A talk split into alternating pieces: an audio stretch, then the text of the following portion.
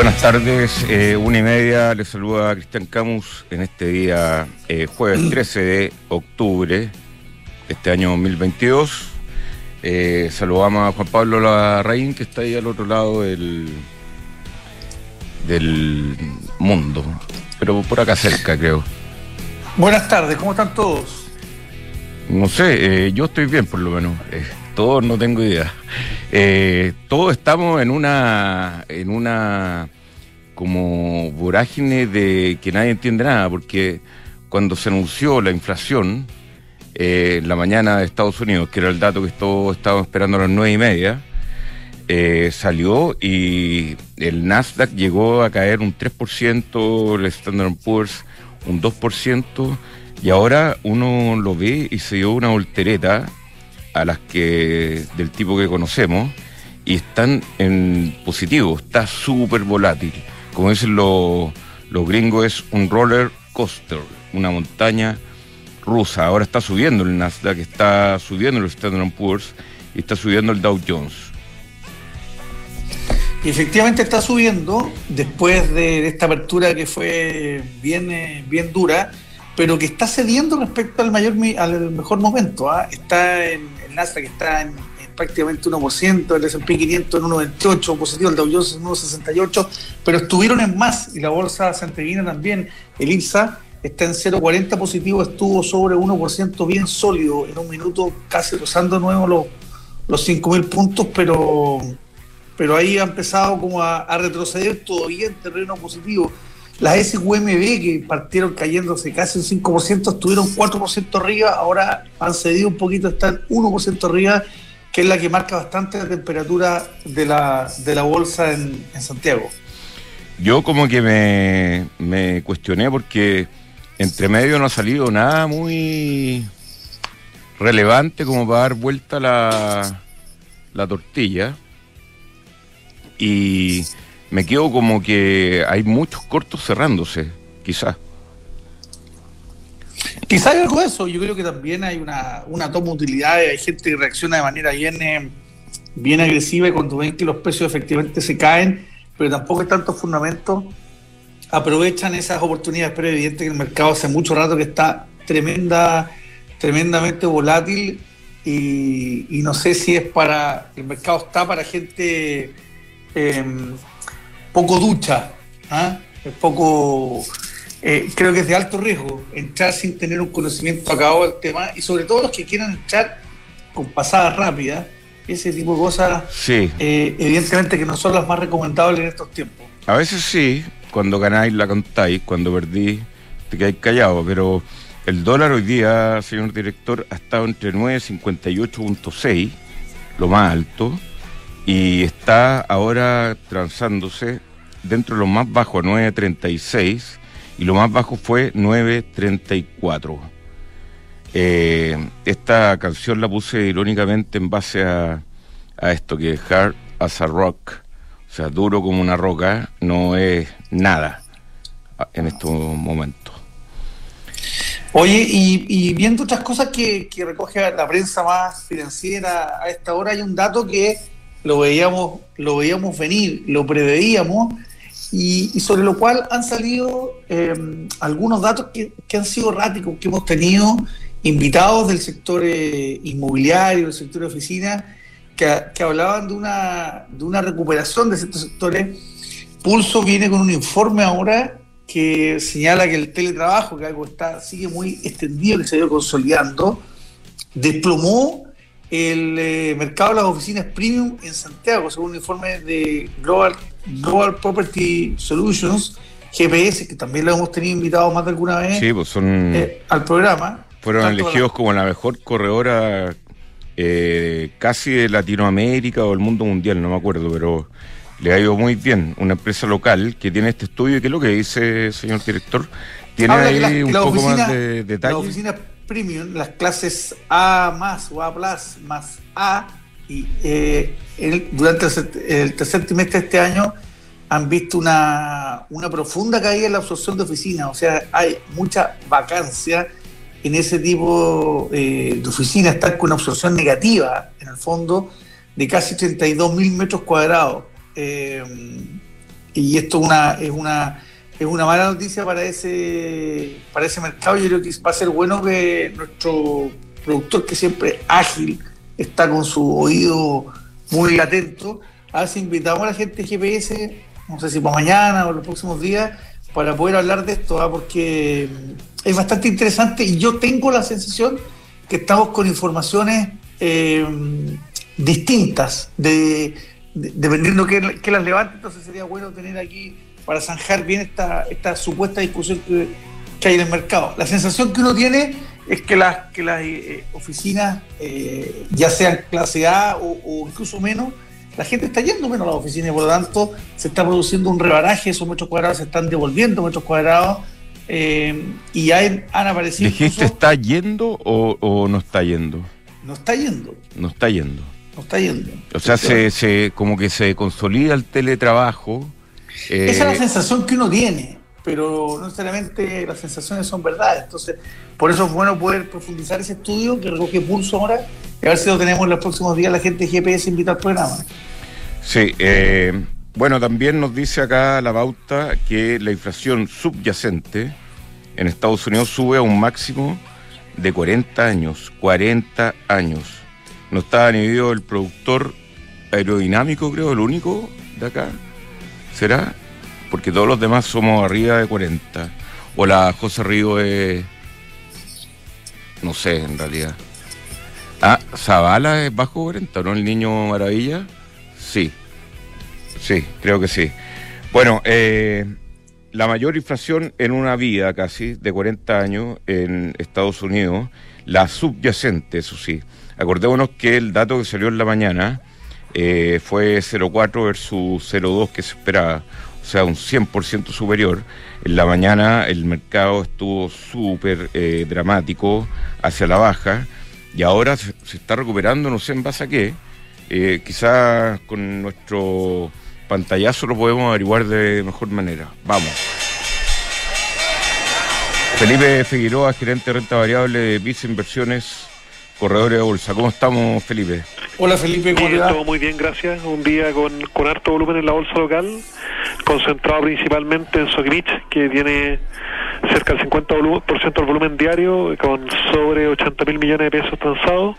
Ha sido un papel que ha estado con harta volatilidad en la, en la semana por distintas noticias, ha estado sobre algunas notas de, de, de casas de estudio extranjeras dando un precio más bajo del litio eso ha hecho que corrigiera la acción en la semana. También han salido eh, algunos ruidos respecto a la renovación del Cerro de que también ha afectado al papel. Y entre esas cosas a tener una corrección importante en el papel, que también recordemos que eso aquí uno de los papeles que más pesan el índice, por lo cual ha arrastrado también al IPSA, que ya en el último mes, en los últimos 30 días, lleva una corrección de un 11% y Estados Unidos en los últimos 30 días un 8%. Eso como a poner en contraste que la caída han sido en general en clases de activos bastante global. Oye Felipe, pero eh, ¿se entiende por qué en Estados Unidos por lo menos y en el mundo eh, se, se dio vuelta esta baja espantosa de, de la mañana y ahora están los índices en positivo? Sí, eso la verdad que a, todos nos ha llamado la atención porque efectivamente cuando sale el dato de inflación salió más alto, eso efectivamente pone a la Fed en una posición que probablemente va a estar obligada a subir la tasa en noviembre eh, el 2 de noviembre se reunió a, nivel de 3.75, como que da poca herramienta espacio para que para que la tasa sea más baja. Y por otra parte vimos en Chile que el, central ya subió la tasa, dejó una tasa esta semana final de 11,25% y en el comunicado dijo que había llegado al fin del ciclo alza. Entonces, eh, por un lado, el tipo de cambio, eso obviamente, eh, si Estados Unidos continúa subiendo la tasa y, y no y no logra contener la inflación en el corto plazo, eso va a ayudar a que se siga apreciando el dólar respecto a las otras monedas y eso va a perjudicar al peso chileno. Sí, pero eh, sí, también hubo esa ese, o sea, comentábamos acá antes que el, dólar llegó a 9.58 y ahora está a 9.36. O sea, hubo, una recuperación bastante eh, relevante del dólar y lo, sí, lo que no se entiende aparte de, de, que la, va a ser el final de la alza de tasa es que la Reserva Federal, dado todo lo que ha dicho, va a subir la tasa porque la inflación sigue sin bajar la cabeza. efectivamente. Y eso es malo para nuestra moneda. Sí. Efectivamente. Oye, Eso es moneda y, y, para complementar un poco lo que tú preguntabas, que es como medio errático el, movimiento que tuvo después del mercado, creemos que es netamente una corrección de, de una semana que ha estado cargada, muy cargada de, de volatilidad a la baja. Creemos que este nivel salió compra netamente, porque hemos tenido una semana, al menos en la bolsa local, muy, muy eh, negativa, con caídas todos los días de volúmenes muy bajos, con volúmenes cercanos a 60 mil, 70 mil millones de pesos diarios, caídas con poco volumen en el mercado, poco profundo, y hoy día vemos un rebote después de una semana con rendimientos muy negativos. Y afuera también ha estado muy en boca al nivel de los 3.600 puntos, también han dado muy mal la bolsa las últimas dos semanas, y creemos que un rebote, pero probablemente esta corrección con estos datos, obviamente el mercado está sensible a que datos futuros negativos van a seguir impactando las bolsas. Mañana están datos relevantes de, de bancos en Estados Unidos y obviamente yo creo que lo único que podría traer eh, una cierta ayuda a los mercados afuera es que los resultados corporativos sean eh, algo mejor de lo esperado y que, que el indicio que, que el proceso de normalización de la inflación no va a traer una gran recesión en Estados Unidos. Sí, lo que hay que tener cuidado aquí eh, es que a veces con ciertas noticias uno cree que el mercado baja y con ciertas noticias el mercado sube. Hoy, cuando conocimos la noticia de la inflación, evidentemente pensamos que se iba a caer quizás se cayó más de lo que pensábamos en la, apertura, pero esta, claro, este rebote a, mediodía ha sido como raro y poco, poco explicable. Yo creo que vamos a seguir preguntándonos por qué en los próximos días. Ojalá que, ojalá que verdure, ¿ah?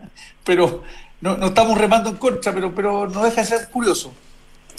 Sí, no, y, genera genera escepticismo en la subida con esos datos, efectivamente, y, nerviosismo, porque no son los mejores argumentos para que para que el mercado ande bien. Ahora el mercado va, a estar, lo que podría ayudar al mercado son los resultados corporativos, por ahí podríamos ver mejores noticias, así que en eso vamos a tener que centrar la mirada las próximas semanas. Muy bien, Felipe Figueroa, gerente de renta variable y dice inversiones por bolsa, muchas gracias.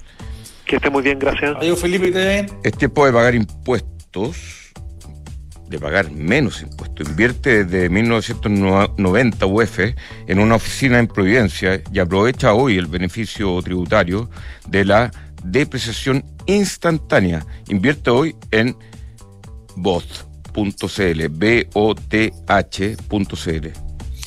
En el mundo del vino encontrará la más amplia y mejor selección de vinos y su máster sommelier el único de Latinoamérica, Héctor te invita a probar la línea Specialty Series de Chateau Los Boldos, una línea de vinos de especialidad donde Chateau Los Boldos rescata, su herencia portuguesa, elaborando dos vinos con la cepa Turiga Nacional, un tinto y un dry rosé, además del tercer y más reciente integrante de la línea, un novedoso friulano cuyas parras son de origen italiano y que no puedes dejar de probar. Encuéntralos en el mundo del vino, un mundo de pasión por el vino. De ahora en adelante podrás pagar en restaurantes con código QR. Va, me salté una, pero tocar sin dinero ni máquinas. Cómprate tus libros de estudios con descuentos, cargar tu celular, aceptar todas las tarjetas en tu negocio o cobrar con un link de pago en tu negocio, Mercado Pago, la fintech más grande de Latinoamérica. A veces crear grandes historias comienza con nuevas experiencias. Hoy el diseño se une a la excelencia con el nuevo Peugeot 308 que combina una experiencia de conducción única con un look cautivador que no deje indiferente a nadie. Bienvenido a la experiencia 308, el Peugeot 308 Unique Sensations. Descúbrelo en peugeot.cl. Y hablando de experiencia, la, la ebook eh, me han comentado que es excelente para todos los que trabajan en alguna empresa. Belarga UK, un software de gestión de personas eh, que trae, eh, dicen, felicidad de tus colaboradores al siguiente nivel. ¿Quieres vivir más simple? Disfrutar todas las comodidades de una gran casa y todas las ventajas de un departamento de la Casa Los Olivos de Almagro. Conoce más en almagro.cl. Bien, vamos con nuestro siguiente invitado, Alejandro Puente, coordinador de mercado de capitales del Ministerio de Hacienda. ¿Cómo está Alejandro? Hola Alejandro, ¿qué tal? ¿Está Alejandro? Eh, un par de meses atrás hablando de esto mismo, pero mm, cuando estábamos empezando el proceso de tramitación indicaciones, si no me equivoco. Ah, sí, me acuerdo cuando viniste acá al programa, eh, contó eh, que, bueno, está ahí de coordinador del mercado de capitales del Ministerio de Hacienda. Y, bueno, antes de hablar de, FinTech, te quería hacer una pregunta un poco más eh, eh, de contingencia.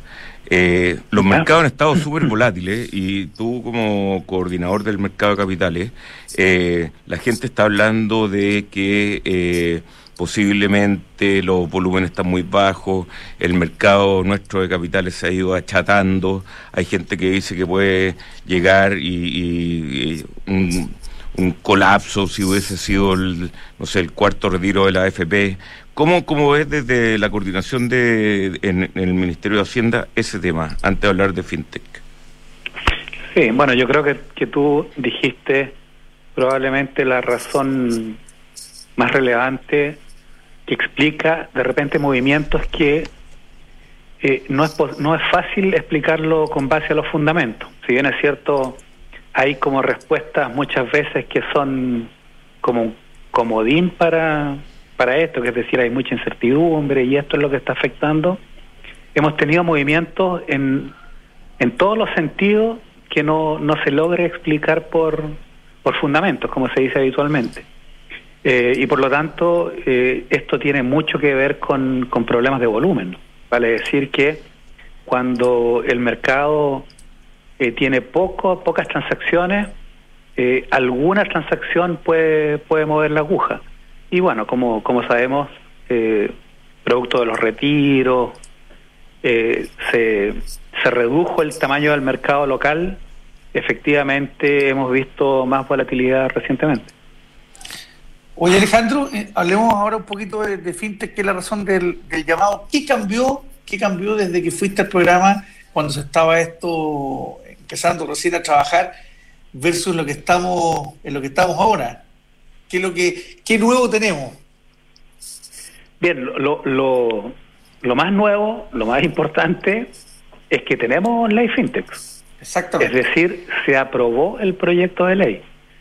Eh, cosa que honestamente no estábamos tan seguros de que fuese a ser el resultado en un plazo relativamente breve. Pensamos que a la larga efectivamente iba a ser imparable esta ola de, de desarrollo tecnológico en distintas dimensiones y particularmente en el, en el sistema financiero, en el plano financiero y en consecuencia en algún momento íbamos a tener que reconocer esta realidad y en consecuencia enfrentar las posibles consecuencias que tiene eh, una parte importante del sistema financiero o que tendría una parte importante del sistema financiero sin regulación. Y eso eh, obviamente no, nos preocupaba y nos tenía trabajando para lograr incorporar al perímetro regulatorio a, toda esta industria fintech y además porque no solamente nos permite controlar algunos riesgos o minimizar algunos riesgos para las personas, para las empresas y para el sistema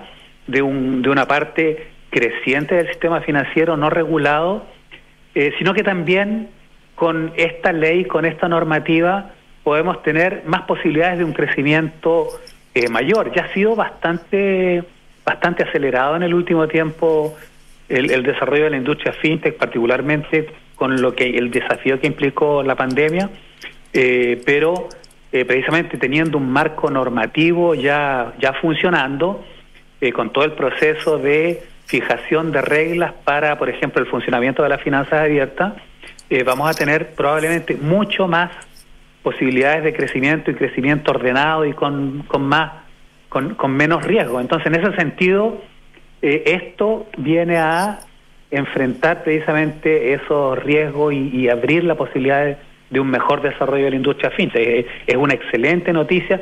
De repente nos quedamos mucho en la discusión de la coyuntura, que si subió 50 puntos básicos la tasa de política monetaria, que si el dato de inflación fue, que es importante, por supuesto, para entender lo que está ocurriendo con los mercados, pero dejamos de lado muchas veces aspectos que son trascendentes.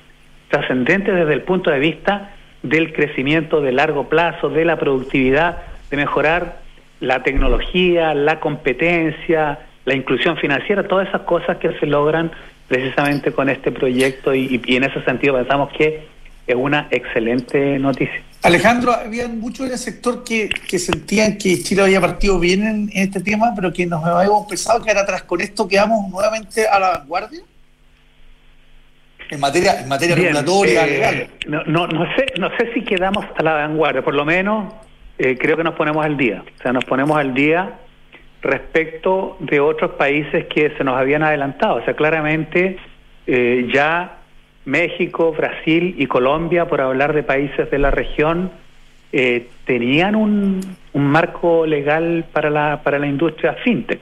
Ahora, por otro lado, nosotros hemos tenido conversaciones con, con algunos representantes de estos países eh, y nos decían más bien que en algunas dimensiones nosotros íbamos más adelante que ellos.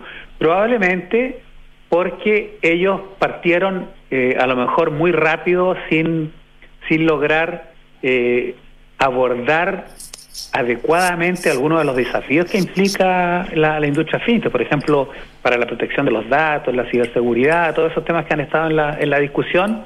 Y nosotros hemos tenido la ventaja de que al partir un poco más atrás hemos podido incorporar muchas de estas de estas problemáticas en el, en el, en el, en el proyecto de ley y en la ley que ahora se, se, se aprobó y en consecuencia probablemente en ese sentido podamos dar un, salto y ponernos en la delantera, pero, pero para poder hablar genuinamente de que estamos al día e incluso liderando este tema que ojalá eh, se cumpla, eh, se tiene que dar todo este proceso de ya de establecer las normas de carácter general, distintas normativas que tiene que definir, por cierto, bien un trabajo bien fuerte para la CMF para que esto se vuelva operativo, particularmente todo lo que tiene que ver con, con las finanzas abiertas. ¿Cuál es la posición en el Ministerio de Hacienda respecto eh, a las propuestas que hay del mercado de capitales, que es eh, grabar con impuesto cada transacción de un cero algo por ciento? Eh, bueno, eso, eso, eso no es. Lo, que les puedo decir con respecto a eso, que esa no es una iniciativa del, del ejecutivo, ya. Ahí, ahí nos salimos del tema. Por no, sí sé, pero es que, eh, es que hay un montón de temas más también. Sí, no, no, por supuesto, no, y, y no, no es por no es por eludir la, la pregunta, pero pero sí eh, les puedo decir que nosotros responsablemente cualquier eh, iniciativa de cualquier sector que se plantee con respecto a distintos aspectos que tienen que ver con el mercado de capitales, eh, los analizamos, los estudiamos en su mérito y, y, estamos y estamos revisando eh, este tema. Es relativamente reciente, pero pero efectivamente no, no, nos interesa ver cuáles son las posibles implicaciones. Este es un tema además bastante viejo eh, ¿Se acuerdan del, del el famoso impuesto Tobin?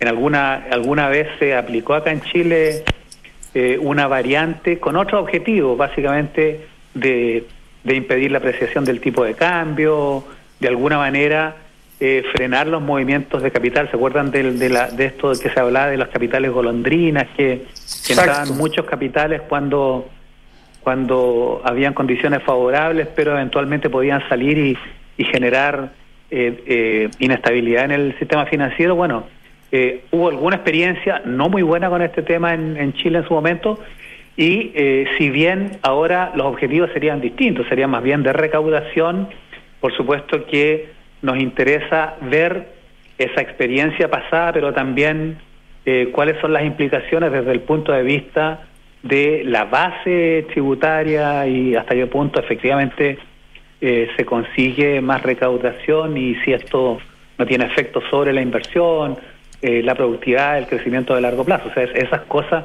por supuesto que nos interesan, pero les reitero, eh, no es una iniciativa del, del, Ejecutivo y por lo tanto no tenemos, si fuese una iniciativa del Ejecutivo y, y la anunciáramos, tendríamos que haber hecho todas las, las estimaciones previas para poder para poder eh, defenderla si fuese el caso, pero, pero como no es una iniciativa nuestra, estamos, eh, igual que mucha gente, viendo las implicaciones que esto tendría. Perfecto, Juan Pablo, ¿listo? ¿Estamos? Estamos bien, ¿no? Estamos en tiempo, sí. Muy bien, muchas gracias. Eh, don Alejandro Puente, coordinador de mercado de capitales del Ministerio de Hacienda. No, encantado, como siempre, un gusto. Igualmente. Gracias, Alejandro. Gracias. Ya, igual.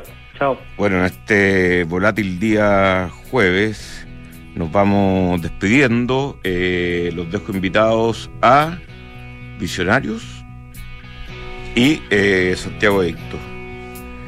Muy bien, eh, señor director, muchas gracias. Muy buenas tardes. Que le vaya bien.